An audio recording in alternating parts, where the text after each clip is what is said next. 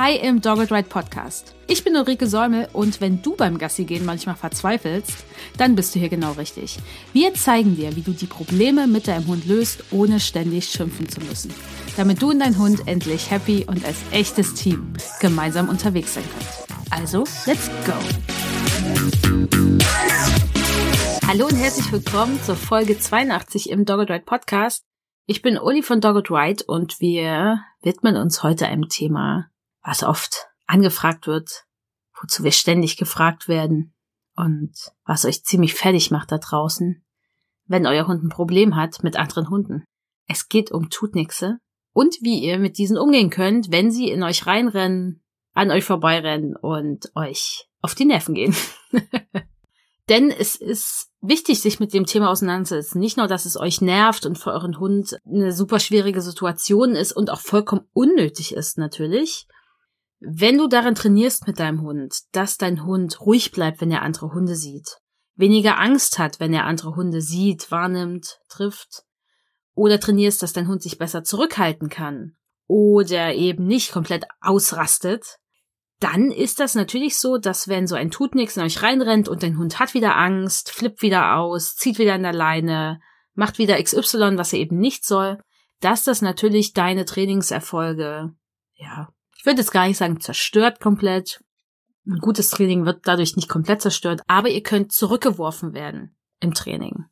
Und das wäre natürlich sehr schade. Und es ist einfach immer auch eine Situation, die emotional schwierig ist für deinen Hund, weil er einen Kontrollverlust erleidet und er kann nichts tun, damit es ihm besser geht, so wirklich meistens. Und dir geht's genauso. Du kannst die Situation nicht ändern. Du bist abhängig von der anderen Person, die sich nicht so dafür interessiert, dass dein Hund vielleicht angeleint ist oder ihr keinen Kontakt wollt. Und das ist natürlich immer eine Situation, die emotional schwierig ist, die stark im Gedächtnis hängen bleibt und andere Hundebegegnungen, die danach kommen oder in Zukunft einfach schwieriger macht. Und natürlich müssen wir jetzt nicht drüber sprechen, dass es für mich jetzt bedeutet und wahrscheinlich auch für dich, dass wenn ein Hund angeleint ist, dass es bedeutet, dass wenn ich einen angeleinten Hund sehe, dass ich meinen Hund auch anleine. Und ich meine damit wirklich am besten anleine. Nicht nur zu dir rufen und Fuß gehen lassen oder sowas. Ich meine wirklich anleihen. Selbst wenn du dir tausend Prozent sicher bist, dass dein Hund nicht hingeht, weil erstens, du kannst dir nicht tausend Prozent sicher sein, dass dein Hund das nicht macht. Dein Hund ist ein Lebewesen, der ist keine Maschine.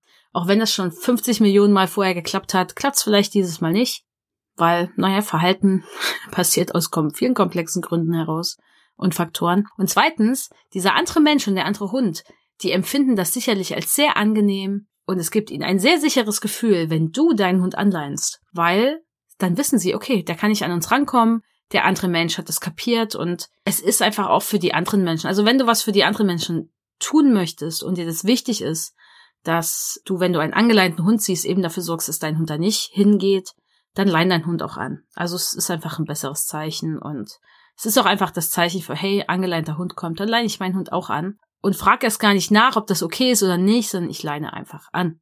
Und dafür kann man natürlich auch mit dem Hund üben, dass Anleinen nicht so ein Problem ist und dass es ein Signal zum Anleihen gibt und dass Anleihen eigentlich cool ist. Nun ist es trotzdem so, dass natürlich immer Fehler und noch Fehleinschätzungen passieren können.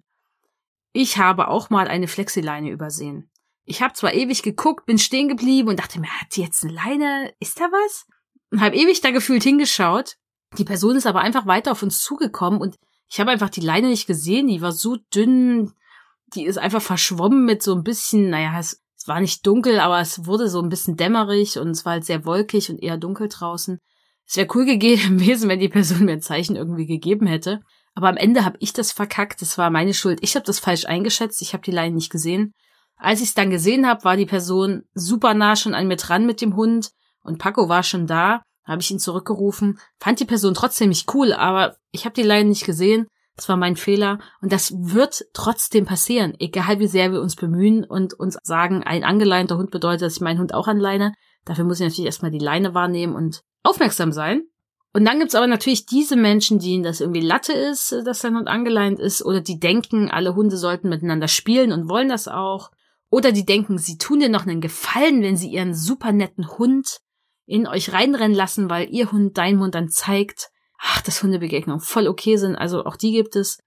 Und den Menschen könnt ihr bitte diese Folge schicken. Oder auch andere Sachen von uns, weil Aufklärung ist natürlich wichtig.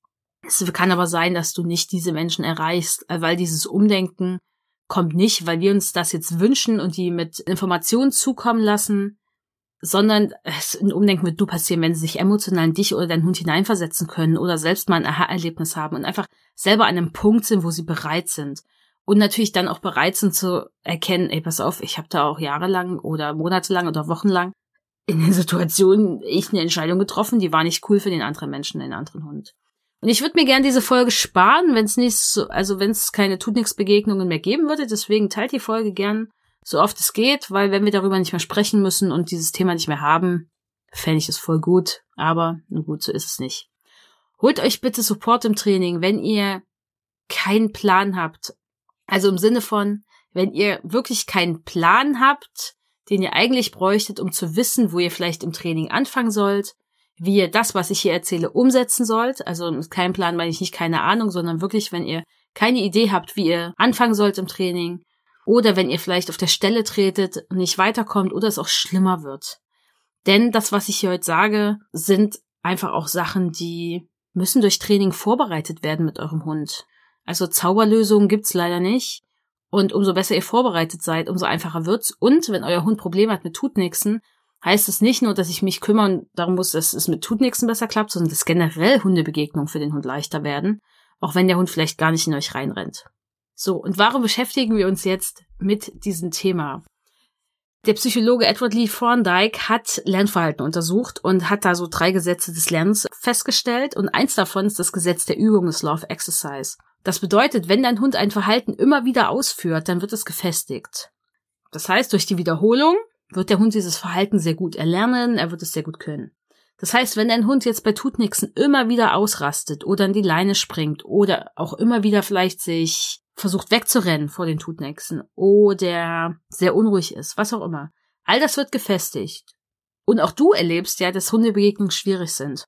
Und die sind dann einfach in eurem Gehirn noch irgendwie eingebrannt. Und deswegen ist es wichtig, sich mit dem Thema zu befassen.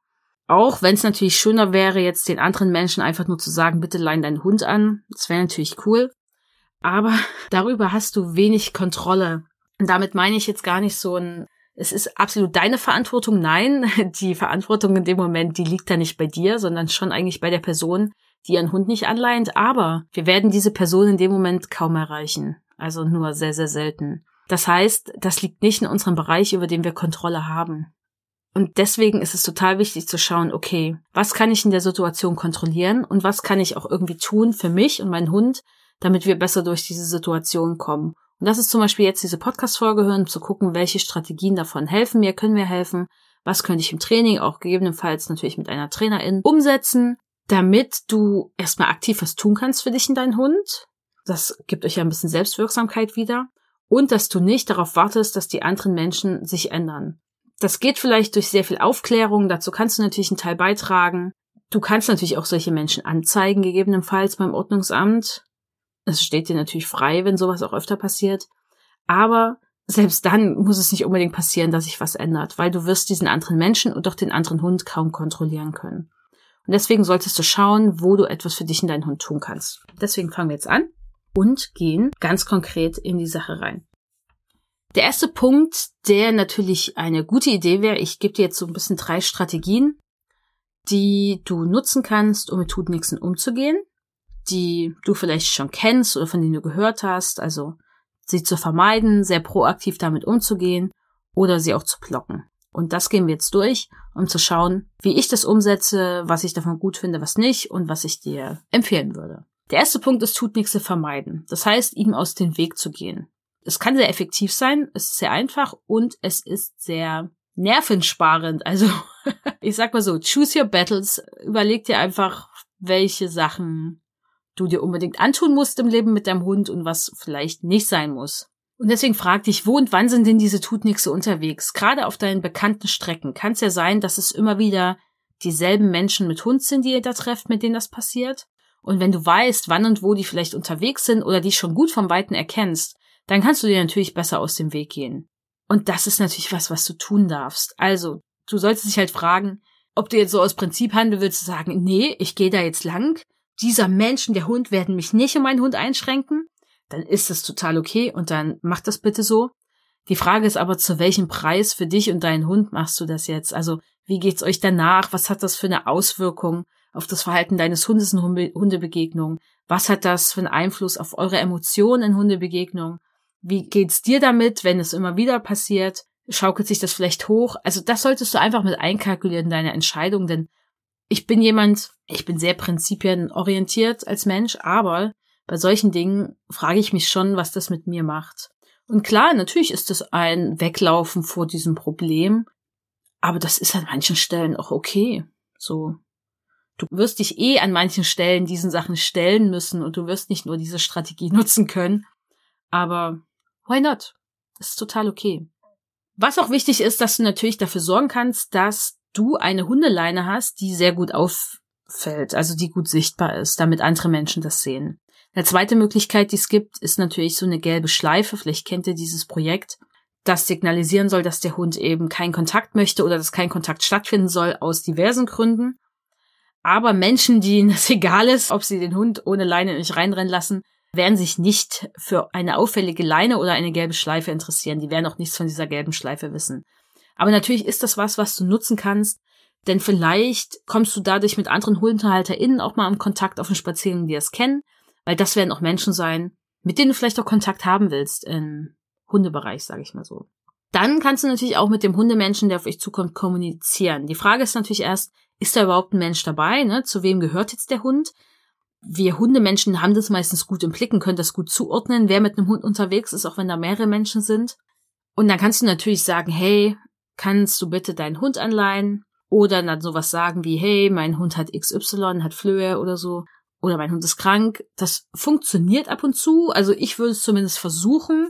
Aber es muss auch nicht funktionieren, denn es ist ewig her. Da gab es bei Paco den Verdacht, dass er einen Pilz hat im Gesicht. Und das war genau der Tag, wo das oder einen Tag später, da wurde ein Abstrich gemacht und dann wird ja geguckt, ob sich da wirklich dann so im Labor bei der Untersuchung Pilz entwickelt und welcher Pilz das dann ist. Das heißt, es dauert ein bisschen, ehe klar ist, ob der Hund wirklich einen Pilz hat. Und das ist natürlich auch recht ansteckend. Und da noch nicht klar war, ob das ein Pilz ist, weil das so ein paar Tage dauert, ich weiß gar nicht mehr, wie lange das war, war so, okay, ich sollte Hundekontakt eher vermeiden und dann bin ich rausgefahren aus der Stadt, da wo wenig Hunde unterwegs sind, wo man auch weit gucken konnte. Aber dann kam mir eine Frau mit einem relativ eher, also ein Junghund war das entgegen. Und der ist in uns reingerannt. Und ich habe doch von Weitem gerufen, hey, pass auf, ich glaube, mein Hund hat eine ansteckende Krankheit, wahrscheinlich einen Hautpilz. Ja, der Hund war dann trotzdem bei uns und da meinte sie so, ja, ist jetzt eh meine Schuld. Und ich denke mir so, und es ist so lustig, dieses, es ist eh meine Schuld. Ja, es ist deine Schuld, dass dein Hund in uns reingerannt ist. Du bist wirklich sehr nah dran, you're so close, irgendwas, wirklich was Grundlegendes zu verstehen. Und es hat natürlich nicht funktioniert. Also Paco hatte tatsächlich dann keinen Pilz, also dieser Hund hat sich auch wahrscheinlich mit nichts angesteckt, also zumindest nicht, dass ich wüsste. Und Paco fand das auch nicht schlimm. Paco hatte überhaupt kein Thema mit Hundebegegnungen. Aber so viel dazu, dass es funktioniert, wenn man sagt, der Hund ist krank. Sagt irgendetwas, was so ein Pain in the Ass bei den Menschen wäre. Hund hat Flöhe. Keiner möchte Flöhe zu Hause, wirklich nicht. Die Wohnung zu behandeln ist schrecklich. Sollte was sehr Ansteckendes sein. Das kann funktionieren, muss aber nicht. Wenn das natürlich ein Hund ist, der unterwegs ist, ohne Menschen, weil es gibt das ja, also hier in der Stadt gibt's das jetzt nicht, aber wenn du auf dem Dorf lebst, auf dem Land, gibt's natürlich schon Hunde, die noch so alleine unterwegs sind. Und bei diesen Hunden würde ich so vorgehen, und das ist natürlich jetzt was, wo vielleicht mir nicht jeder Mensch da draußen zustimmt. Ich persönlich würde schauen, dass ich diese Hunde wirklich in mein Training integriere. Da gibt's jetzt aber nichts, dass ich sagen kann, hey, mach das und das, aber ich würde diese Hunde insofern ins Training integrieren, dass wenn sie komplett alleine unterwegs sind und diese Verantwortung eigentlich bei dem Hund liegt, dass ich schaue, dass ich da was Besseres draus mache, damit vielleicht in Zukunft die Hunde gut und okay miteinander klarkommen. Das ist natürlich schon grenzwertig, weil das nicht meine Aufgabe ist. Und das heißt auch nicht, dass ich irgendwas Unangenehmes mit diesem fremden Hund mache, würde ich eh nie machen, weil das sorgt auch nicht dafür, dass die Hunde irgendwann miteinander klarkommen weil es ihnen emotional ja nicht gut geht, wenn sie sich sehen. Aber ich würde das so angehen, weil die Wahrscheinlichkeit, dass man diesen Hund relativ oft trifft, ist sehr groß. Wenn die eh alleine unterwegs sind und ihr da wohnt. Wenn ihr natürlich wisst, wo die sich aufhalten, könnt ihr natürlich auch das vermeiden. Und man muss natürlich auch schauen, die wenigsten dieser Hunde, die so alleine unterwegs sind, legen es darauf an, andere Hunde zu beschädigen. Weil wenn sie das machen würden, würde es relativ schnell dazu kommen, dass sie nicht mehr alleine unterwegs sind. Also Das wird sich schnell rumsprechen und natürlich könntet ihr sowas auch zur Anzeige bringen, wenn das eurem Hund passiert. Wenn das nicht dann schon zu spät ist für euren Hund natürlich. Aber die wenigsten Hunde legen es drauf an. Das heißt, natürlich braucht ihr dann ein gewisses Fingerspitzengefühl, ihr braucht ein bisschen Ahnung von Hunden, ihr braucht Ahnung von Training. Man muss auch nicht mit den Hunden trainieren, man kann auch gucken, okay, wo dürfen wir jetzt langgehen laut diesem Hund und sich dem so ein bisschen anpassen, dass das einfach cool bleibt. Aber ich persönlich würde mir dann schauen, dass, dass ich diesen Hund in mein Training mit einbeziehe. Da heißt aber auch, dass mein Hund dann damit klarkommt. Das heißt, da gibt's viele Wenns und Abers und Faktoren, die damit reinspielen. Aber ich würde schauen, dass alle Hunde irgendwann gut miteinander zurechtkommen, ohne dass ich mir jetzt diesen anderen Hund so anlache, dass der mich dann verfolgt. Das sollte natürlich auch nicht passieren. Und ich bleibe da auch ein bisschen vage, weil ich euch da jetzt gar nicht raten will, wie ihr damit umgehen sollt. Aber das wäre mein Weg, damit umzugehen. Wenn ihr jetzt natürlich eine Person dabei habt und sprecht die Person an, geht jetzt nicht damit aus, dass ihr davon aus, dass ihr die Person in ein Gespräch verwickeln könnt und dem, der Person erklären könnt, warum sie jetzt den Hund einleihen sollte. Ey, glaubt mir Leute, ich hatte das echt oft versucht. Das geht immer in die Hose, weil ihr seid genervt. Euer Hund ist ja dabei und euer Hund hat vielleicht auch keinen Bock. Die Person ist überhaupt nicht bereit für so ein Gespräch, weil ihr sagt ihr ja ins Gesicht, auch wenn ihr das nicht formuliert. Du hast einen Fehler gemacht. Du machst das falsch du hast es nicht drauf mit deinem Hund, du bist verantwortungslos und ganz viele andere Sachen kommen da ja bei dieser Person an, die ja auch stimmen, aber wer möchte das denn bitteschön hören? Und wer kann das in dem Moment sofort annehmen? Das äh, sind die wenigsten Menschen. Und diese Person muss es natürlich auch schaffen, sich in dich und auch deinen Hund irgendwie hineinversetzen zu können. Und das wird dann in dem Moment kaum möglich sein. Und wir wollen uns das natürlich auch nicht eingestehen, dass wir da so einen Fehler machen, so in dem Moment. Deswegen lass es lieber, da gibt's bessere Momente und es ist vielleicht auch gar nicht deine Aufgabe und du kannst es natürlich versuchen, dann tu es, aber wenn du das möchtest, aber es wird sehr wahrscheinlich nicht gut funktionieren. Dann solltest du natürlich auch, wenn der andere Hund kommt, der tut nichts, seine Körpersprache checken. Es ist total wichtig, erstmal zu schauen, kommt er jetzt wirklich zu uns? Hat er wirklich ein Interesse, an uns ranzukommen? Wie ist denn der motiviert? Ne? Findet der meinen Hund jetzt richtig uncool oder eigentlich interessant? Kommt er, aber hat eigentlich gar kein Interesse an meinem Hund und biegt eh gleich ab? All das ist total wichtig, weil nicht jeder, der wie ein Tut nichts erscheint, rennt auch in euch rein. Manche kommen nur ein Stück, gucken dann ein bisschen und hauen wieder ab oder haben eigentlich was ganz anderes im Sinn. Und das ist wichtig, sich mit Körpersprache auseinanderzusetzen weil dann gibt euch ein bisschen mehr Kontrolle in der Situation, weil ihr ein bisschen einen besseren Überblick habt. Ihr könnt aktiv was tun, ihr seid besser vorbereitet dann in dem Moment. Und deswegen solltet ihr euch unbedingt mehr mit Körpersprache beschäftigen von Hunden. Nicht nur bei eurem eigenen Hund, sondern eben auch bei fremden Hunden, weil das wird es leichter machen in dem Moment, auch dann adäquat, auch dann, wenn es darum geht, okay, wie gehe ich jetzt proaktiv um, wie kann ich mit meinem Hund trainieren, was kann ich tun, auch da ist es wichtig, die Körpersprache der Hunde zu lesen. Denn ob ich jetzt zum Beispiel meinen eigenen Hund zurückrufe, wenn der tut nichts auf ihn zukommt, das hängt total stark davon ab, wie beide Hunde motiviert sind in dem Moment. Ob der tut nichts euren Hund cool findet oder schrecklich findet, ob euer Hund den tut nichts cool oder schrecklich findet, das kommt auf viele Sachen an, ob dieser Rückruf dann eine gute Idee ist oder eben nicht. Und wenn ihr die Körpersprache checkt, habt ihr einen Anhaltspunkt, ob das jetzt vielleicht eine gute Idee ist oder eher weniger. Und deswegen empfehle ich euch nochmal unser Live-Webinar zur Körpersprache Hunde lesen lernen. Das wird, wenn die Folge rauskommt, wird es den Dienstag darauf stattfinden. Und vielleicht gibt's noch freie Plätze. Ansonsten werden wir das auch wiederholen dieses Jahr nochmal. Deswegen meldet euch dann einfach bei uns, guckt auf den Link in die Show Notes. Da ist dann der aktuelle Termin vermerkt oder meldet euch bei uns, wenn ihr den neuen Termin wissen wollt. Und dann könnt ihr euch da gern anmelden und dabei sein. Kommen wir zur zweiten, umfassenderen Strategie, nämlich ich handle proaktiv, gehe mit dem Tut nichts um, ich bereite meinen Hund durch Training vor, um besser durch die Situation zu kommen. Weil es gibt natürlich den Moment, wo ihr vielleicht den anderen Menschen bittet, den Hund anzuleihen. Und das große Problem ist, daher kann das gar nicht, weil der Hund hat keinen funktionierenden Rückruf in dem Moment oder will sich nicht anleihen lassen oder der Mensch, dem ist es einfach egal. Und da ist es total wichtig, euren Hund vorzubereiten durch ein passendes Training. Und da sollte es euch auch immer wichtig sein, dass ihr schaut, wie gehe ich mit der Situation um, wenn der tut nichts kommt. Weil euer Ziel ist ja im besten Fall, also mein Ziel ist es immer im Training bei Hundebegegnungen, dass ein Hund möglichst wieder in den direkten Hundekontakt gehen kann und dann dort auch eigenständig gute Lösungsstrategien hat für vielleicht unangenehme und schwierige Momente, aber auch wieder Interesse an anderen Hunden hat und neugierig ist. Und vielleicht auch mal das Interesse einfach an sozialen Kontakten hat. Das ist so mein großes Ziel, was ich habe. Das wird vielleicht nicht bei jedem Hund funktionieren, also im gleichen Maße, muss es auch gar nicht. Es gibt Hunde, die haben nicht so großes Interesse an Artgenossen oder haben sehr viel mehr schlechte Erfahrungen gemacht. Da ist es einfach ein bisschen schwieriger. Es muss auch gar nicht immer euer großes Ziel sein, aber ich richte mein Training und das, wie ich umgehe, auch in schwierigen Situationen, immer daran aus, ob ich dieses Ziel damit erreichen kann langfristig und ob das eben auf dieses Ziel einzahlt. Ich meine, kein Hund auf der Welt muss jeden Hund lieben und cool finden und darum geht's auch nicht im Training. Aber Hunde können zum Beispiel lernen, wenn sie was unangenehm finden, dann eher wegzugehen, statt da zu bleiben und dann komplett auszurasten. Wir können Hunde durch Training wieder beibringen, langsamer zu eskalieren und wir können durch ein, ich nenne es jetzt mal ein gutes Training in meinen Augen, dafür sorgen, dass Hunde langsam eskalieren und durch ein weniger gutes Training begünstigen wir es vielleicht, dass Hunde sehr schnell eskalieren. Und deswegen ist das total wichtig, dass ihr immer Trainingstechniken, Methoden darauf abcheckt, aus meiner Sicht. Und es ist okay, dass euer Hund auch mal sagt, hey, das möchte ich nicht. Aber das müssen Hunde nicht sagen, indem sie komplett, ich sag mal, ausrasten und den anderen Hund ein Loch ins Ohr machen. Das können sie auch subtiler machen und das können sie auch machen, indem sie den anderen Hund vielleicht nur angucken, lange angucken oder kurz knurren oder die Lefze heben. Und das ist einfach okay, weil wir Menschen würden in Situationen, die uns unangenehm sind, auch irgendwann Stopp sagen. Und das würden wir auch eigentlich nicht machen, indem wir sofort komplett eskalieren, sondern wir würden das angepasst an die Situation machen, wenn wir das in dem Moment schaffen.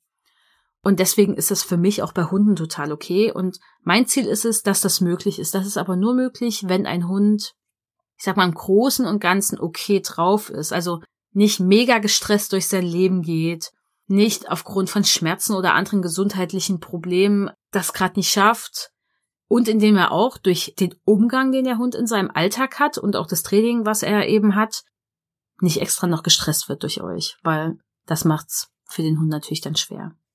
Du kannst natürlich auch lernen, Situationen so einzuschätzen und auch deinen Hund, dass du weißt, wann supportest du den Hund und wie und wann kannst du dich vielleicht auch zurücknehmen, weil dein Hund es ja auch alleine auf die Reihe bekommt. Weil ich sehe das so, ich setze Training und den Support immer so viel wie nötig ein, aber wenn es geht, so wenig wie möglich. Weil ich möchte natürlich, dass mein Hund das alleine auf die Reihe bekommt. Dass er so kompetent ist mit seinen Social Skills, dass er das schafft, ohne dass es dem anderen Hund extrem unangenehm ist, jemand verletzt wird. Weil wenn ich merke, hey, das passt nicht, kann ich auch mit meinem Hund wieder weggehen oder merke, mein Hund möchte weggehen. Und das ist mir total wichtig. Und es wird im April unser Online-Programm zur entspannten Hundebegegnung wiedergeben. Und in dem Programm begleiten wir fünf Menschen mit Hund online über acht Wochen zur entspannteren Hundebegegnung mit und ohne Leine. Und dafür gibt es eine Warteliste. Also wenn ihr auf diese Warteliste möchtet, könnt ihr in die Shownotes gehen, auf den Link klicken. Und wenn ihr auf der Warteliste seid, bekommt ihr dann alle Infos, wenn es losgeht. Und ihr könnt euch als Erster anmelden. Und vielleicht gibt's auch noch was für euch, wenn ihr auf der Warteliste steht und dann bucht. Und ihr habt natürlich dann sicher auch einen Platz, aber die Warteliste ist vollkommen unverbindlich. Also ist dann kein Muss, dass ihr euch anmelden müsst. Es gibt ja sowieso nur fünf Plätze. Werden wir jetzt nochmal konkreter, was du durch Training erreichen kannst in Tutnix-Begegnungen. Was wichtig ist, ist, dass dein Hund zum Beispiel, wenn der Tutnix jetzt auf euch zurennt, ansprechbar ist. Und da wäre es super, wenn er zum Beispiel seinen Kopf wegdrehen kann, weg vom Tutnix. Das bringt euch vielleicht eine bessere Situation, gerade wenn du nicht weißt, wie dein Hund jetzt damit umgeht. Und das kannst du erreichen durch ein Umorientierungssignal. Ein Umorientierungssignal, da lernt der Hund die Aufmerksamkeit von etwas weg eben zu dir zu nehmen. Und das geht meistens einher mit einer Bewegung des Kopfes, muss jetzt nicht unbedingt sein. Der Hund soll nur die Aufmerksamkeit wechseln, er kann sich auch komplett zu dir drehen oder auch zu dir laufen. Aber vor allen Dingen geht es um diese Kopfbewegung. Und das ist gut, weil dann nimmt er meistens auch, also wenn der Hund den Kopf wegbewegt, nimmt er immer auch die Blickrichtung woanders hin und dann startet er den Tutnix nicht mehr an. Und das kann die Situation entschärfen. Ein Rückruf ist natürlich auch eine super Idee, aber wenn du deinen Hund zurückrufst, wird dein Hund, wenn er einen guten Rückruf hat, sich schnell wegdrehen und dann schnell zu dir rennen. Auch wenn er an der Schleppleine ist. Und das kann dafür sorgen, dass der tut nix hinter deinem Hund herrennt. Und das ist nicht so cool, weil das wird deinem Hund sehr wahrscheinlich nicht gefallen, wenn er keinen Bock auf diesen Hund hat. Weil so ein Hinterteil lädt andere Hunde ein, näher ranzukommen. Ne? Das Hunde wollen dann daran schnüffeln. So ein Hinterteil ist nicht gefährlich, also vollkommen ungefährlich. Ein Hinterteil starte ich nicht an, starte ich nicht in Grund und Boden. Und dann kommt der Hund. Und dann ist das vielleicht sehr, sehr unangenehm für deinen Hund. Und das könnte die Situation auch mehr zum Eskalieren bringen. Deswegen ist es immer wichtig, dass du schaust, okay, ist jetzt ein Rückruf passend? Eigentlich wäre es besser, den tut nichts abzurufen, aber wir wissen ja, dass das wahrscheinlich nicht passiert. Äh, mehr zum Thema Rückruf findest du zum Beispiel in unserem Online-Programm der sichere Rückruf, weil da bauen wir nicht nur ein Rückrufsignal auf, sondern wir befassen uns auch mit einem Umorientierungssignal, weil es super wichtig ist. Super, super wichtig. Und wir befassen uns auch mit dem, was jetzt kommt, nämlich mit dem Thema eine bessere Selbstkontrolle haben. Das bedeutet für mich, dass der Hund länger stehen bleiben kann, ohne jetzt in die Leine zu springen und zu bellen. Dass zum Beispiel dein Hund länger den Tut nix angucken kann, ohne auszurasten, ohne wegzurennen, ohne zu knurren, ohne zu bellen.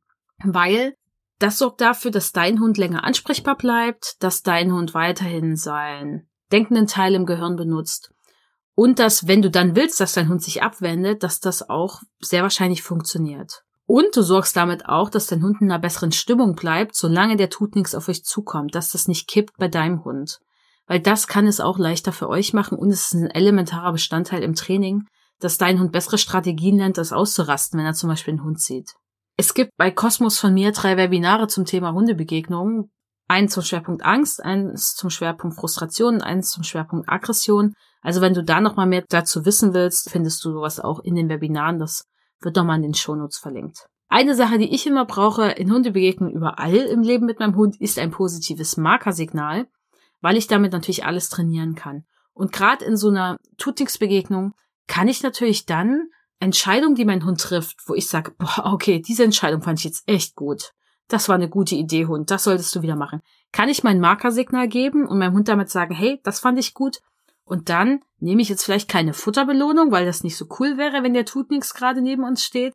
Dann nutze ich ein stimmliches Lob oder wähle eine andere Belohnung, die in der Situation möglich ist, aber die kein Futter ins Spiel ist in irgendeiner Form.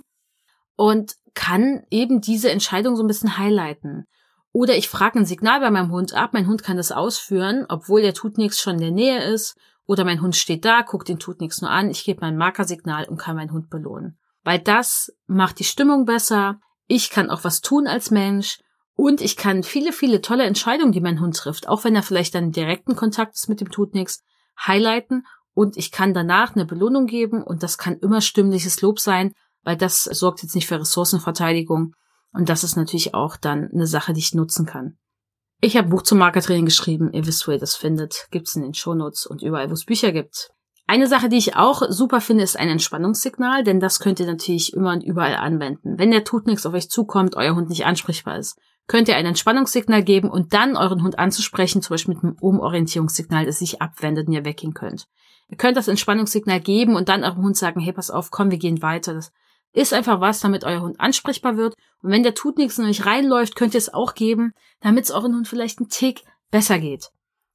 Und auch da verlinken wir nochmal in den Shownotes einen Artikel, wie ihr ein Einspannungssignal aufbauen könnt, warum das wichtig ist. Und da gibt's auch ein paar Videos, wo ihr sehen könnt, wie es genutzt wird. Wichtig ist, nach dem Entspannungssignal solltet ihr auch dem Hund immer sagen, hey, pass auf, du könntest jetzt das und das machen. Und das sollten bitte auch Signale sein, die fair aufgebaut wurden und ohne dass der Hund bestraft wurde durch ängstigende Strafen, weil dann geht's dem Hund natürlich schlechter dann in der Situation. Dann ist es eine super Sache, wenn euer Hund gelernt hat, auf Signal hinter euch zu gehen und dort zu warten. Denn so könnt ihr euch in eine sehr gute Position bringen, damit euer Hund geschützter ist vor diesem tut nix. Das muss aber gut trainiert sein. Erstens muss euer Hund erstmal ohne jede Ablenkung auf Signal hinter euch gehen können und da auch ein bisschen warten können, weil so eine Begegnung ist ja auch nicht innerhalb von zwei Sekunden vorbei. Und dann muss euer Hund das natürlich auch schaffen unter Ablenkung. Vor allen Dingen, wenn die größte Ablenkung auftaucht, nämlich ein tut nix. Und das braucht etwas Training. Aber ist natürlich super, weil ihr seid dann dazwischen. Das heißt, wenn ihr einen Hund habt, der wirklich diesen Schutz braucht oder ihr auch denkt, diese Barriere ist wichtig, dass ihr dazwischen seid, sollte das etwas sein, was ihr aufbauen könnt. Das könnt ihr überall auf dem Spaziergang dann üben. Das ist auch nicht schwer im Aufbau. Es braucht nur die Übung und es braucht auch nur dieses kleinschrittige Vorgehen an den Ablenkungen und gute Belohnungen, damit der Hund es dann auch schafft, wenn der tut nichts da ist. Wenn euer Hund dann aber merkt, dass das was ist, was für ihn die Situation leichter macht und erleichternd ist, weil er vor dem Tutix geschützt ist, dann ist das natürlich was, wo die Hunde sagen, okay, da mache ich voll mit. Weil das wirkt natürlich extrem verstärkend, wenn dann so eine unangenehme Situation für den Hund leichter wird. Eine Sache, die ich gemacht habe mit Aski zum Beispiel, ist, dass Aski kannte ein Signal, für das ich ihn festhalte am Geschirr. Das habe ich vorher aufgebaut, kleinschrittig, dass ich ihm sage Stopp und ihn dann am Geschirr festhalte, weil Aski war einfach ein großer Hund mit 34 Kilo und da war auch einfach Kraft dahinter. Und Aski fand Menschen und Hunde nicht cool und wollte auch Hunde verletzen und hat Hunde auch verletzt vorher in seinem Leben schon. Und auch bei Menschen hat er versucht, gegen den Arm zu springen und reinzupacken. Das heißt, es war Sicherheit ging vor und auch mit einem Maulkorb hätte so ein Hund wie Aski verletzen können. Deswegen war einfach ein Festhalten wichtig. Das heißt, ich habe dieses Festhalten trainiert. Bitte macht sowas nicht alleine, wenn ihr einen Hund habt, der Aggressionsverhalten zeigt. Und auch nicht bei Angst. Sucht euch eine Trainerin, die mit euch sowas trainiert. Und bitte eine Trainerin, der oder die wirklich gewaltfrei trainiert und nicht irgendwelchen Bums mit Hunden macht. Und dann habe ich mit Aski geübt, dass wenn ich ihn festhalte am Geschirr, das wurde immer angekündigt mit dem Signal des Festhalten, dass er wusste, was passiert, dass er mit mir sich wegdrehen kann. Das heißt, wenn ich mich um meine Achse gedreht habe, um 180 Grad, ist er mitgekommen. Das heißt, er stand dann immer neben meinem Bein, hat sich immer mit mir weggedreht. Und das haben wir in verschiedene Richtungen geübt. Weil das war für mich viel besser als hinter mich gehen. Weil wenn der Hund hinter dich geht, kannst du ihn nicht festhalten. Wenn ein Hund hinter dich geht, ist immer ein bisschen Spiel auf der Leine. Das heißt, wenn dein Hund aggressiv reagiert, oder die Idee hat, aggressiv zu reagieren und den anderen vertreiben will, reicht das, um dann hinter deinem Bein vorzurennen und den Hund vielleicht zu attackieren, den anderen. Deswegen war hinter mich gehen und dort warten keine Option, weil Askis Strategie war immer ganz eindeutig Aggressionsverhalten. Und deswegen war es wichtig, ihn festzuhalten und kein Spiel auf der Leine zu haben. Deswegen am Geschirr festhalten und wegdrehen, weil dann war ich immer zwischen dem Tutnix und Aski. Und das war einfach super, es hat super funktioniert, da das vorher auch geübt war, war das auch was für Aski, wo er sich sicher gefühlt hat, wo er wusste, dafür gibt's auch Belohnungen, also Kekse. Klar, die gab's nicht, wenn der tut nichts neben uns stand in dem Moment. Aber das hat dazu geführt, dass ich mich wegdrehen konnte. Und ich konnte ihn noch so viel besser halten, weil das kannte. Es gab auch Situationen mit, einmal mit so einem Labrador, da war das auch echt, pff, ich glaube, das hat den Labrador vorbewahrt, dass Aski zugelangt hätte in dem Moment weil Aski fand diesen Hund ganz, ganz unangenehm. Es war ein ziemlich großer Labrador, der auch richtig in uns reingebrettert kam. Erstmal ist Paco zu dem Labrador hin und hat sich ein bisschen mit dem Labrador beschäftigt. Aber der hatte immer wieder das Interesse, zu Aski zu gehen. Aski fand ihn wirklich grässlich. Also Aski hat auch die ganze Zeit geknurrt, war voll fokussiert auf den, aber ich habe immer wieder, konnte mich immer wieder mit Aski wegdrehen. Er hat das immer wieder mit mir mitgemacht, bis die Frau dann kam, sich entschuldigt hat und ihren Hund eingesammelt hat. Also ich meine, die Frau wollte das nicht. Es war einfach ein, eine Fehleinschätzung von ihr. Sie dachte, der rennt auf die Entfernung nicht zu uns. Und wir hatten den schon fast jeden Tag gesehen. Also das war ein Hund, der ist noch nie zu uns gerannt. Aber an dem einen Tag hat's gereicht, dass er es gemacht hat. Und Aski fand ihn wirklich grässlich. Es hat sich dann aber gebessert, weil wir haben den dann noch weiterhin monatelang gesehen und irgendwann fand Aski den okay. Er wollte trotzdem keinen Kontakt mit denen. Das war einfach nicht sein Lieblingsrüde auf diesem Planeten. Aber es war total entspannt. Und auch der Labrador war so, okay, mit euch möchte ich keinen Kontakt haben. Das hat gut funktioniert. Und ich habe dann Paco ein bisschen Futter hingeschmissen, dass er Futter aufnimmt. Und dann hat der Labrador ein bisschen angefangen, an Pacos Hintern zu schnüffeln, während Paco das Futter aufgesammelt hat. Paco hatte kein Problem mit Ressourcenverteidigung, Aski auch gar nicht. Und das war eigentlich ganz gut. So konnte die Frau nämlich den Hund überhaupt erst anleinen, weil das war das nächste Problem, dass er, als die Frau kam, immer wieder vor der Frau weggesprungen ist. Und das passiert natürlich auch. Und dann habe ich in dem Moment überlegt, was mache ich denn jetzt? Die Frau muss den jetzt anleihen, weil der kommt immer wieder zu Aski. Also jedes Mal, als der wiederkam, es wird ja nicht besser. Also irgendwann reißt ja vielleicht dann auch der Geduldsfaden von einem Hund. Es wird immer schlimmer und immer mehr. Und es kann ja auch sein, dass der Labrador irgendwann sagt, Moment mal, Aski, was ist eigentlich mit dir los? Warum bist du ja so drauf? Und dann dachte ich mir, okay, ich muss jetzt dafür sorgen, dass Paco mal stehen bleibt, hab Paco ein bisschen Futter geworfen. Und dann hat Paco das Futter gefressen, der Labrador ist stehen geblieben, um an Pacos Hintern zu schnüffeln. Und dann konnte die Frau den Labrador einsammeln, weil der einfach abgelenkt war durch Paco. Der Labrador wollte nämlich das Futter nicht essen. Beziehungsweise ich glaube, er hat es dann gegessen, als er angeleint war und wir uns dann noch ein bisschen unterhalten hatten. Das war eigentlich ganz gut, weil so konnten die Hunde alle runterfahren. Waren wirklich nur drei Meter zwischen uns. Und ich habe ihr dann gesagt auch, hey, bitte, bleib jetzt nochmal stehen mit deinem Hund, ne? Renn nicht einfach weg. Ich weiß, es ist dir unangenehm, aber es ist alles okay. Hier ist nichts Schlimmes jetzt passiert, alles gut. Bleib mal hier stehen. Der Labrador war auch voll okay für sie. Dass ich habe sie dann noch gefragt, okay, ist es jetzt okay, wenn er das Futter da frisst? Sie so, ja, ist total okay. Er hat das gegessen, Paco hat ein bisschen was vom Boden gefressen, Aski hat auch was vom Boden aufgesammelt, alle sind runtergefahren, dann sind wir auseinandergegangen. Dass wir nicht auseinandergehen, wenn alle Hunde noch komplett aufgeregt sind und Aski auch noch total mies drauf ist und eigentlich sagt, hey, du musst weg, sondern alle sind entspannt und dann sind wir auseinandergegangen. Das ist sehr, sehr gut. Das lässt sich nur nicht immer umsetzen, weil dazu braucht es den anderen Menschen, der das mitmacht und nicht irgendwie seinen Hund anschreit und das hat sie Gott sei Dank nicht gemacht. Und ihr müsst das natürlich auch hinkriegen, das Gute war bei Aski, er war schon so weit im Training, dass der wirklich, auch wenn so eine Situation nicht gut lief und er echt ausgerastet ist, dass der total schnell wieder ansprechbar war, total schnell runtergefahren ist. Das ist ein riesengroßer Fortschritt im Training, wenn ihr das geschafft habt auch. Und das kann euch wirklich freuen. Selbst wenn euer Hund ausrastet, wenn der schnell da wieder draußen ist, ist es ein riesen Trainingsfortschritt. Und das ist auch was, was mir auch echt sehr wichtig ist. Deswegen sind solche Situationen dann ideal, wo man sowas mal machen kann.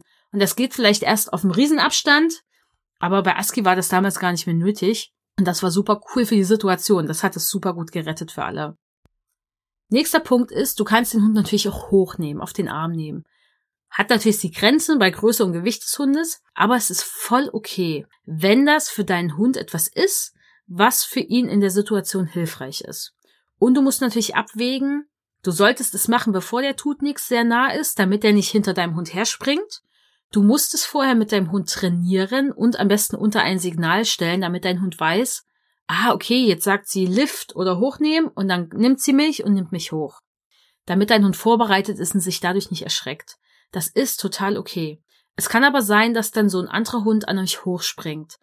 Dann solltest du bereit sein, dich wegzudrehen mit deinem Hund auf dem Arm und es vielleicht auch schon vorher einschätzen, ob das ein Hund ist, bei dem das passieren könnte, man sieht das oft Hunden schon an, wenn sie ankommen, ob das ihr Interesse ist oder nicht. Und du musst vielleicht auch damit leben, dass der andere Hundehalter in dich seltsam findet, weil du das tust, weil, oh mein Gott, das macht ja alles nur noch viel schlimmer, der arme Hund. Damit musst du auch leben können. Und du solltest schauen, es sorgt jetzt nicht unbedingt dafür, dass dein Hund den anderen Hund anbellt. Aber es kann natürlich sein, wenn dein Hund sich auf deinem Arm sicherer fühlt, dass dein Hund sich traut, dem anderen Hund eine Ansage zu machen. Das heißt, wenn dein Hund ruhig ist und auf deinem Arm ist, kannst du natürlich auch dein Markersignal geben, deinen Hund loben oder wenn er auf deinem Arm ist, auch ein Stück Futter geben, dafür, dass er ruhig ist. Es gibt in Folge 33 im Doggedroid Podcast geht es um das Leben und Training und Probleme mit kleinen Hunden. Da kannst du vielleicht nochmal reinhören, denn Hochnehmen ist oft was, was für Menschen mit kleinen Hunden oft relevant ist. Deswegen hör dir mal noch diese Folge an. Eine andere Sache, die du trainieren kannst, ist, dass dein Hund auf Signal weitergehen kann damit, wenn er den Tutnik sieht und angewurzelt stehen bleibt, dass er sich mit dir wegbewegen kann.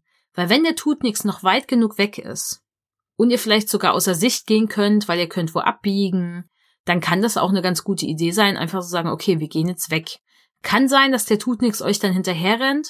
Also auf eine kürzere Entfernung würde ich aufpassen, wenn ihr weggeht. Das kann den Tutnix dazu veranlassen, euch noch schneller zu verfolgen. Das ist vielleicht nicht so gut.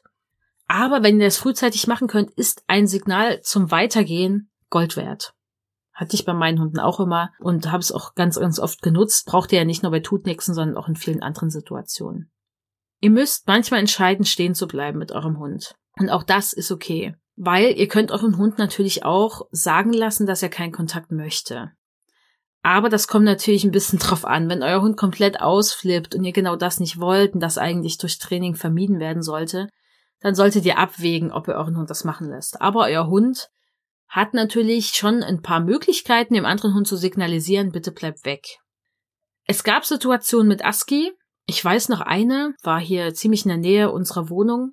Da kamen drei Hunde, auch drei fast so große Hunde wie Aski, also eher große Hunde, bellend hinter uns hergerannt. Und das klang nicht nett. Das, die sah noch echt nicht nett aus. Und ich wusste, wenn ich jetzt mit Aski weitergehe, dann kommen die wirklich an uns ran. Und es waren drei Stück. Also dachte ich, okay, ich bleibe jetzt hier mit Aski stehen. Aski hatte sich eh umgedreht und geguckt, was da los ist. Und ich stand dann einfach mit Aski. Ich habe wieder gesagt, stopp und habe ihn am Geschirr festgehalten. Das kannte er ja eh schon jahrelang. Und dann hat Aski die angeguckt und ich habe nur gemerkt, wie das Geschirr, was ich festgehalten habe, das hat leicht vibriert. Also Aski hat geknurrt, gegrollt, wie auch immer ihr das nennen wollt. Ich habe das aber nicht gehört.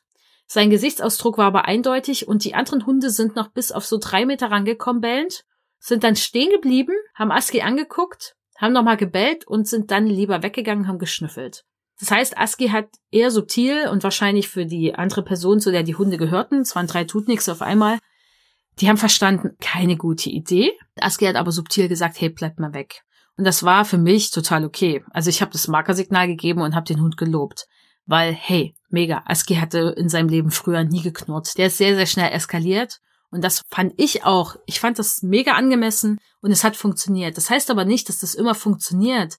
Wenn euer Hund das vielleicht versucht, kann es sein, dass so ein Tut nix sagt, es ist mir vollkommen egal, ich gehe trotzdem ran. Ich möchte mich fortpflanzen oder unbedingt an deinem Hintern schnüffeln, weil ich wissen will, wer du bist, ist mir vollkommen egal, dass du das gerade machst.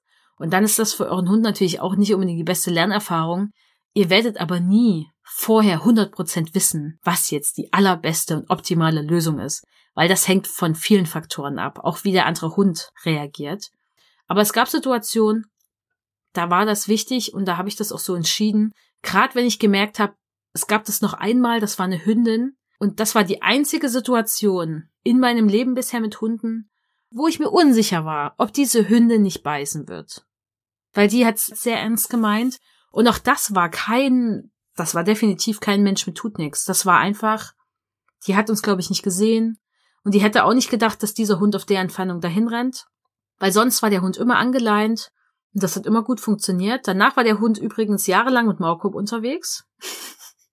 Weil die Hündin, ja, die hat das sehr ernst gemeint. Und auch da hat Aski gesagt, stopp, komm nicht näher an mich ran. Und hat auch einmal gebellt und das hat die Hündin auch nicht gemacht. Und ich bin einfach stehen geblieben mit Aski und habe Aski gucken lassen und dann ist die an uns vorbei und ist weg und wurde dann auch eingesammelt. Aber auch das war die richtige Entscheidung in dem Moment. Das hätte aber auch natürlich in die Hose gehen können. Aber solche Sachen werden passieren. Aber ihr seht, das ist mir in vielen, vielen Jahren, war das ein einziges Mal, wo ich mich als Trainerin gefragt habe, ob das nicht gefährlich jetzt sein kann gerade. Und es ist trotzdem gut gegangen, weil auch diese Hündin hatte dann doch kein Interesse, Aski zu beißen. Aber auch da, ihr müsst halt abwägen und deswegen, ihr werdet auch Fehlentscheidungen treffen. Macht euch darauf gefasst. Ich hoffe, das hat keine zu krassen Konsequenzen für euch und euren Hund. Aber auch damit müsst ihr dann vielleicht erstmal in dem Moment leben oder damit umgehen können. Eine Sache, die ich bei ASCII oft benutzt habe, war auch zum Beispiel das Wort Ball zu sagen. Das war was, was ich gleich von Anfang an gemacht hat. ASCII fand Spielzeug toll, also jedes Spielzeug hieß bei uns Ball. Und wenn es Spielzeug gab, habe ich immer gesagt Ball, dass ASCII wusste, okay, jetzt kommt Spielzeug raus. Das heißt, ich habe dieser Belohnung einen Namen gegeben und das ging super schnell, dass ASCII wusste, okay, Ball heißt, jetzt kommt so ein Spielzeug. Und ich weiß noch, das war einer der allerersten Begegnungen mit einem Tutnix, als Aski bei mir gewohnt hat. Und es war ein Weimaraner. Neben Wischler war das für Aski das Schlimmste, was es gibt. Und dann noch noch ein Junghund. Aski fand Welpen und Junghunde schrecklich. Wirklich schrecklich. Also in den allerersten Jahren vor allem bei mir. Das war so das Allerschlimmste. Und dann auch noch ein Weimaraner Junghund, der ständig in sein Gesicht wollte und ihn angeleckt hat. Und immer wieder ankam. Und Aski wollte den immer auf den Boden drücken. Askis Strategie war entweder ein Loch zu machen und die Strategie, also vor dem Loch hat er sie versucht auf den Boden zu drücken und so festzutackern. Aber mit dem Wort Ball habe ich es immer wieder geschafft, dass Aski, als er über diesem Hund war, seinen Kopf zu mir hochgenommen hat und ich konnte mit ihm ein Stück zur Seite gehen.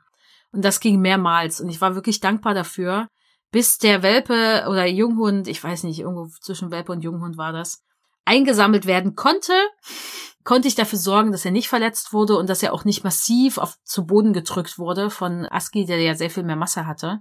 Das war natürlich für Aski super anstrengend. Und es hätte auch sein können, dass das einfach gar nicht funktioniert, dass Aski sagt, Ball interessiert mich nicht. Aber das war emotional schon so gut aufgeladen, dass das in dem Moment bei ihm dafür gesorgt hat, dass er zu mir geguckt hat. Und das hat mir die Chance gegeben, mit ihm ein Stück wegzugehen. Und es hat einfach Schlimmeres verhindert. Ich habe ihm diesen Ball erst gegeben, als dieser Weimaraner natürlich weg war und hatte das natürlich aber vorher aufgebaut, also beziehungsweise einfach gesagt, wenn ich mit ihm gespielt habe. Aber das hat uns echt damals echt den Hintern gerettet in der Situation, weil was anderes wäre eh nicht an Aski rangekommen. Aski kannte damals auch noch gar nicht irgendwelche Signale, die wirklich so gut aufgebaut waren, dass es funktioniert hätte. Und das sind natürlich auch Sachen, die cool sind, weil alles, was emotional so gut verknüpft ist und vor allen Dingen auch sehr gute Emotionen auslöst und für den Hund sehr wichtig ist, kann natürlich sein, dass das dann noch ankommt und euch in der Situation helfen kann. Weil das ist natürlich auch gut und dann werden wir sagen, okay, wie schaffe ich es denn in der Situation, dass mein Hund im besten Fall eigentlich jetzt hier gerade eine emotional gute Erfahrung macht mit dem anderen Hund. Dass eine gute Emotion ausgelöst wird, damit im besten Fall die mit der ganzen Situation, Hundebegegnung, dem anderen Hund verknüpft wird.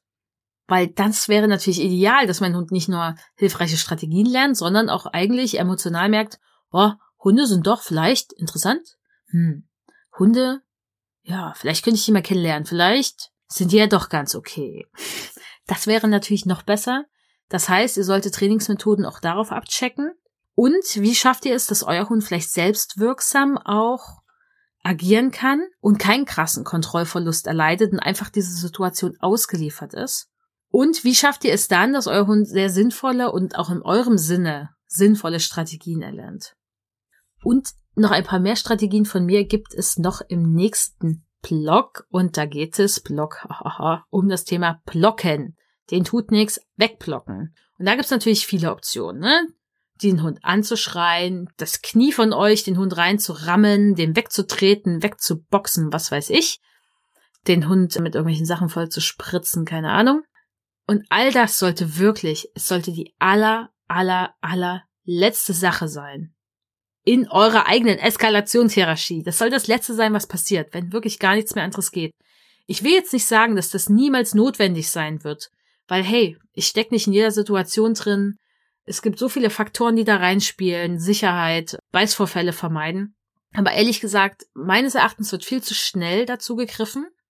Liegt ja auch daran, also ihr rastet ja selber aus. Ihr habt selber diesen Kontrollverlust. Ihr habt keinen Bock drauf. Ihr seid genervt. Ihr seid wütend, dass das überhaupt passiert. Vor eurem Auge läuft schon ab, wie das ganze Training zunichte gemacht wird durch diesen Tut nix. Und dann seid ihr echt frustriert und dann kommt das alles raus. Das ist nicht so cool, denn Ihr wollt eigentlich, dass euer Hund nicht ausrastet und cool bleibt, schafft das aber selber nicht und macht eigentlich damit eurem eigenen Hund auch Angst. Der ist dabei, der kriegt alles mit. Und glaubt mir, euer Hund sieht euch da, hört euch schreien, der versteht nicht, dass ihr nur den anderen Hund meinten, dass, dass ihr ihn sichern wollt. Woher sollte euer Hund das wissen? Also wenn ich mein Kleinkind irgendwie dabei hätte und ich würde anfangen, irgendeinen anderen Menschen anzuschreien, weil diese Person was gemacht hätte, was mein Kleinkind gefährdet. Glaubt ihr wirklich, mein Kleinkind würde dann sagen, oh, jetzt fühle ich mich aber richtig sicher in der Situation. Nee, das würde sich massiv erschrecken und sich wahrscheinlich auch sehr unwohl fühlen. Das heißt nicht, dass ich nicht im Recht wäre, das zu tun und dass das vielleicht nicht auch mal notwendig ist. Aber es ist wahrscheinlich in sehr, sehr, sehr wenigen Situationen notwendig und auch in kaum einer wenigen Situation sinnvoll. Weil ihr solltet auch bedenken, dass das einen Einfluss auf euren Hund hat. Es kann einfach dafür sorgen, dass euer Hund dann heftiger ausrastet. Am selben Tag oder auch noch Tage später, weil er dadurch sehr gestresst ist, weil euer Hund emotional schlechter drauf ist in solchen Situationen. Und ich meine, wir rasten ja auch eher aus wie Menschen, weil wir Panik bekommen, weil wir uns hilflos und ausgeliefert fühlen.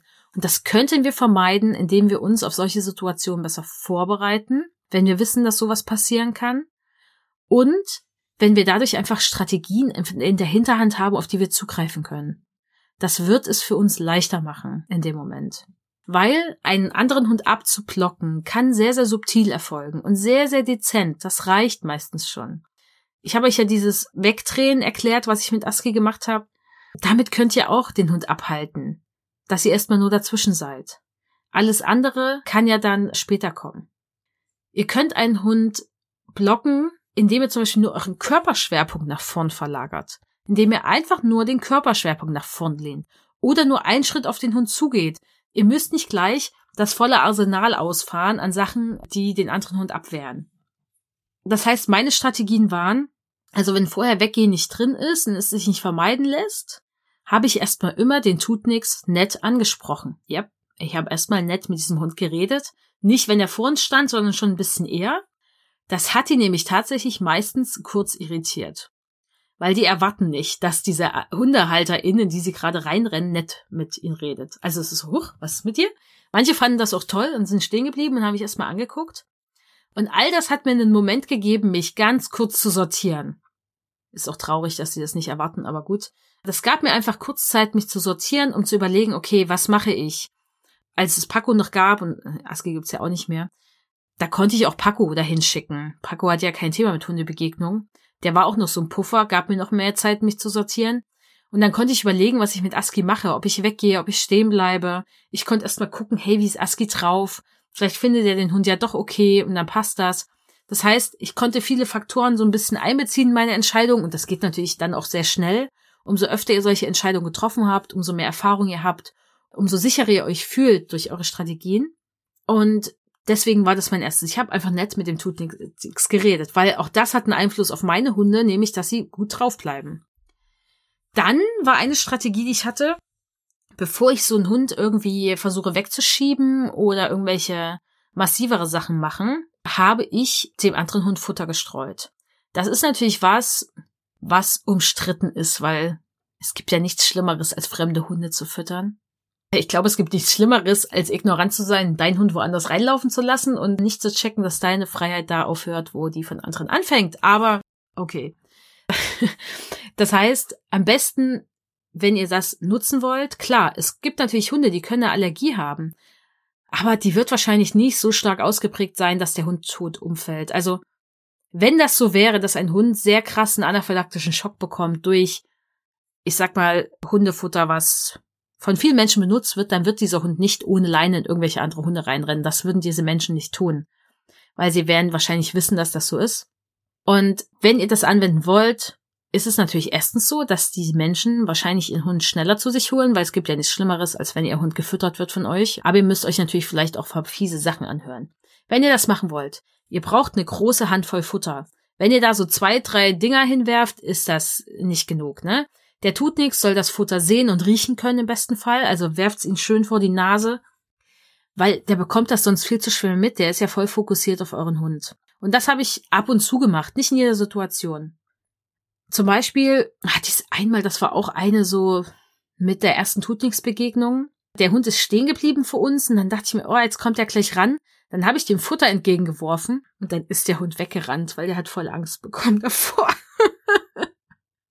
Der Hund, also der war noch im Abstand bestimmt so von fünf Metern und der hat einfach voll Angst bekommen. Aski hat das Futter dann aufgesammelt. Der war weg, der Hund.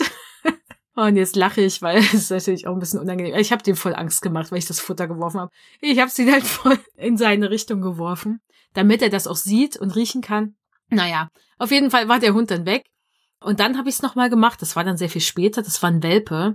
Und der hat halt Aski auch ziemlich genervt. Und ich habe dann einfach Futter geworfen.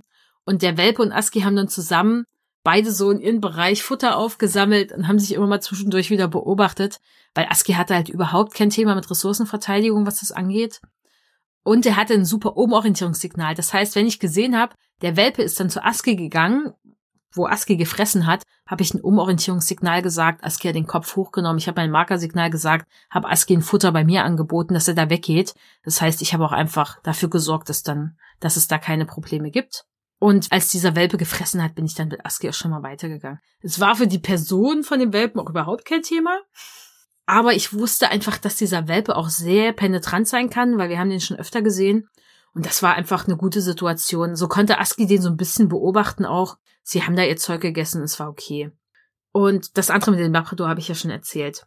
Das heißt, es ist eine Option mit Futter werfen, aber lieber viel Futter, damit der andere Hund, der tut nichts, das checkt und überhaupt auch sagt, okay, ich esse jetzt das Futter, das ist es mir wert. Wenn ihr natürlich eine zweite Person dabei habt, kann die natürlich auch sehr viel leichter dieses Blocken übernehmen in Form von, dass sie einfach nur straight auf den anderen Hund zuläuft. Also jetzt nicht massiv, nicht schreien, nicht dahinrennen, einfach nur Rücken gerade, ein bisschen steif laufen, den anderen Hund anschauen, auf den zulaufen. Es wird zumindest dafür sorgen, dass der tut nichts in den Bogen läuft. Das heißt aber, er könnte trotzdem kommen. Ihr werdet ihn aber ausbremsen. Und das ist schon meistens ganz gut für euren Hund. Dann habe ich natürlich Paco auch manchmal hingelassen, wenn er dabei war weil der hat die Hunde ein bisschen ausgebremst. Dann habe ich Aski, wie gesagt, festgehalten und mich weggedreht. So konnte ich auch natürlich die anderen Hunde weghalten. Und ich habe immer versucht, einfach erstmal das Beste draus zu machen. Also wenn ich das auf die Reihe bekommen habe, ne? Weil es gibt Tage da, naja. Hättet ihr das vielleicht gern, aber es wird nicht gehen. Es hat aber meistens geklappt, weil ich im Training durch mein Trainerinnen-Dasein kann ich im Training ganz gut funktionieren und gerade auch bei solchen Sachen konnte ich gut funktionieren, weil es war mir einfach sehr wichtig, was meine Hunde aus so einer Situation mitnehmen. Ich wollte nämlich nicht, dass sie mitnehmen, andere Hunde sind schrecklich. Die Situation ist beängstigend für mich. Mein Mensch ist auch noch schrecklich. Ich wollte halt nie, dass sie sowas mitnehmen aus so einer Situation raus. Und deswegen ging das ganz gut. Mal mehr oder weniger gut natürlich. Aber weil ich das so im Blick hatte und das für mich auch was ist, was mich da gut motiviert und mir auch gut hilft, weil ich sehr oft sehr langfristig denke in solchen Situationen, habe ich es ganz gut hinbekommen. Eine andere Sache, die ihr nutzen könnt, die ich niemals eingesetzt habe, aber die natürlich funktioniert und die aber den tut nix auch beeindruckt bis Angst macht, ist, ihr habt einen Regenschirm dabei und öffnet den. Wenn der tut nix auf euch zuläuft, wenn ihr den nämlich öffnet, und am besten ist das vielleicht ein Regenschirm, den der tut nix gut erkennen kann. Also blau oder gelb oder schwarz-weiß gemustert. Und dann macht ihr diesen Regenschirm auf in Richtung des tut nix. Aber bitte nicht so nah dran, dass der den Regenschirm ins Gesicht bekommt. Das ist kein Utensil, um den anderen Hund zu verkloppen oder so. Sondern es geht einfach nur darum, der Hund sieht was auf sich zukommen. Da öffnet sich was in seine Richtung. Und es ist ja eher groß. Und das ist schon ein bisschen beeindruckend. Und Bewegung auf dem Hund zu sind angeborene Angstauslöser. Das wird den Hund ausbremsen, es wird ihn zumindest ablenken und sicherlich auch stoppen. Das könnt ihr auch machen und ein Regenschirm ist natürlich auch was, wohinter ihr euch auch gut verstecken könntet mit eurem Hund. Wenn ihr natürlich einen anderen Hund blocken wollt, ist es eigentlich auch sehr wichtig, dass euer Hund hinter euch gehen kann. Und da müsst ihr natürlich auch schauen, wenn euer Hund Aggressionsverhalten zeigt, ist es vielleicht besser, ihn noch festzuhalten. Er ist neben euch. All das müsst ihr mit einkalkulieren. Blocken ist auch nicht einfach so gemacht. Alle Sachen wie, ich heb mein Knie, ich schrei den Hund an, spritz mit Wasser, was weiß ich, oder spritz mit anderen Dingen. Das kann erstmal bei dem tut nix natürlich auch aggressives Verhalten auslösen, euch gegenüber. Das solltet ihr einkalkulieren. Es wird eurem Hund Angst machen. Es kann auch Aggressionsverhalten bei eurem Hund auslösen. Und es kann Aggressionsverhalten bei der Halterin des tut nix auslösen. Denn auch wenn diese Person natürlich gerade voll alles verkackt hat und, und vielleicht sogar fahrlässig handelt und eigentlich auch die Verantwortung irgendwie für die Situation trägt, verhaltet ihr euch ja gegenüber diesem anderen Hund ziemlich massiv und übergriffig, nenne ich es jetzt einfach mal. Und das wird diesem anderen Menschen nicht gefallen. Vor allen Dingen nicht, wenn der Mensch denkt, mein Hund ist doch super nett und eigentlich zeigt er doch deinem Hund gerade nur, dass Hundebegegnungen toll sind. Und das kann natürlich auch echt zu Problemen führen. Wenn ihr euch dann gegenseitig dort anschreit, ich meine, denkt daran, was das auch mit den Hunden macht. Und ich finde es grenzwertig, dass auch so ein tut nix unter der Situation leiden muss. Weil eigentlich kann er wenig dafür. Natürlich ist er nicht das Opfer, aber die Verantwortung für sein Verhalten trägt natürlich immer noch sein Mensch. Das heißt jetzt nicht, dass man Aggressionsverhalten gegenüber diesen Menschen zeigen darf, also ihr könnt natürlich sauer sein und anschreien ist auch, finde ich, total okay. Und wenn euch diese Person angreift, ist auch vieles andere okay, aber bitte lasst es trotzdem nicht dazu kommen. Es ist einfach zu gefährlich für euch und euren Hund.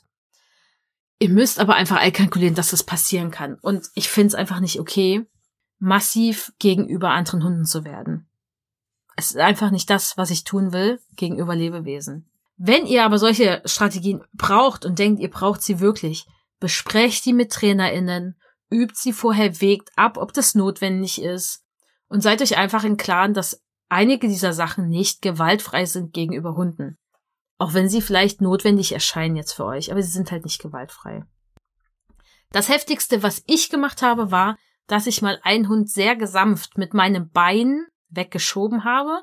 Das heißt, mein Bein war an dem Brustkorb und ich habe den Hund ein bisschen weggehalten und ein Stück geschoben.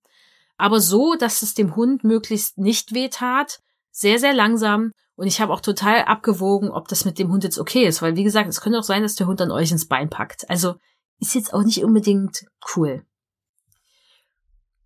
Was braucht ihr noch, um durch solche Begegnungen besser durchzukommen? Was natürlich cool wäre, wäre vielleicht, wenn euer Hund einen Maulkorb trägt. Klar, gerade wenn ihr unsicher seid, ob euer Hund aggressiv reagiert und ihr da einfach mehr Sicherheit wollt, Maulkorb. Macht ein Maulkorbtraining. Wir haben dazu auch einen Artikel. Holt euch einen Maulkorb, der, wenn euer Hund wirklich beißen würde, dem auch standhält, also dann eher ein Metallmaulkorb. Kann auch sein, dass das auf die anderen Menschen eine Wirkung hat und sie deswegen ihre Hunde eher anleihen, by the way.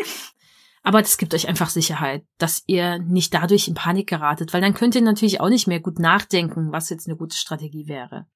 Und was vielleicht noch für euch ganz gut ist, ist, wenn ihr die Leine eures Hundes am Geschirr und zusätzlich am Halsband befestigt. Weil wenn euer Hund nur am Geschirr angeleint ist, kann der immer so einen kleinen Satz noch nach vorn machen. Und vielleicht wollt ihr genau das nicht, um euren Hund besser halten zu können, dass der nicht diese kleine Chance nach vorn eben hat, weil euren Hund bei euch behalten wollt, weil er sicherer ist, dann nutzt die Möglichkeit, eurem Hund am Geschirr und am Halsband gleichzeitig zu sichern. Bitte nicht nur am Halsband, weil wenn euer Hund in die Leine springt, dann ist das für seinen Körper nicht so cool, tut auch weh und ja, euer Hund wird da rumgerackt und das muss ja nicht sein. Kommen wir jetzt noch zu vier Fehler, die ihr vermeiden solltet in Tut-Nix-Begegnungen. Der erste Fehler ist, du machst schon Stress, obwohl der Tut-Nix gar nicht zu euch kommt. Bitte, check wirklich mal, wenn du von Weitem einen Hund siehst, kommt er wirklich zu euch. Es gibt so viele Menschen, die sehen von Weitem einen Hund an. Achtung, da kommt ein Tut-Nix. Und ich denke mir so, also ja, da ist ein Hund, er ist echt weit weg.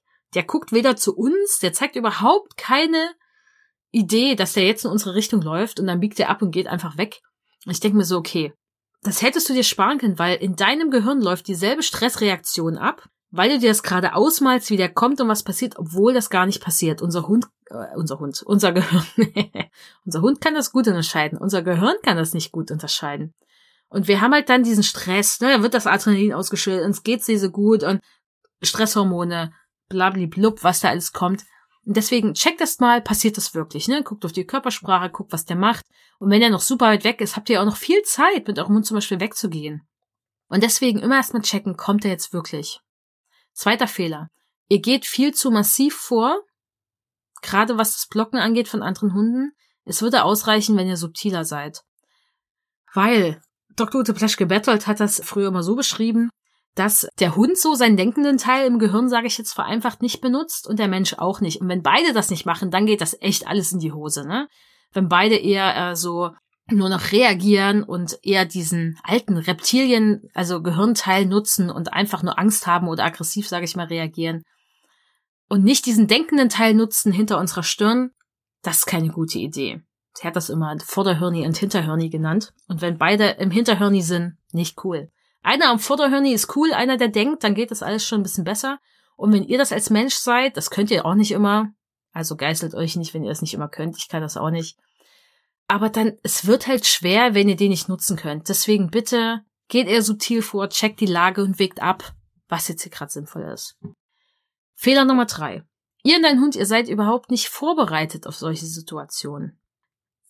Und das kann natürlich auch sein, dass es deinem Hund dann sehr Angst macht, ihn sehr stresst, wenn du dann natürlich sehr eher massiv bist oder auch in Panik gerätst. Deswegen schaut, wie könntet ihr euch vorbereiten, um mit sowas umzugehen. Schaut mit einer Trainerin euch eure Gassi-Strecken an, wo sowas passiert, sprecht das durch, sowas geht auch super im Online-Training. Die Trainerin muss nicht mit euch vor Ort sein, sich alles angucken. Das geht auch super im Online-Training und genau da könnt ihr sowas auch super vorbereiten. Denn Vorbereitung heißt nicht, in eine Situation mit einer Trainerin reinzuspringen und dann sagt ihr euch, zauber mal hier und da und dann passt das schon. Vorbereitung heißt, ihr trainiert mit eurem Hund in einer Situation, wo noch kein Tut da ist, wo ihr beide alle Ressourcen habt, wo ihr konzentriert seid, dass ihr ein bisschen Übung bekommt, dass du diese Sachen drauf hast, dass dein Hund die schon kennt und dass ihr die dann umsetzen könnt, auch wenn euer Stresspegel schon steigt. Fehler Nummer vier ist, ihr rennt einfach immer mit eurem Hund weg. Das wird aber wirklich dafür sorgen, dass teilweise die anderen Hunde schneller zu euch kommen oder überhaupt erst an euch rankommen. Und auch deswegen unbedingt Körpersprache lesen. Was möchte der andere Hund? Was möchte dein Hund?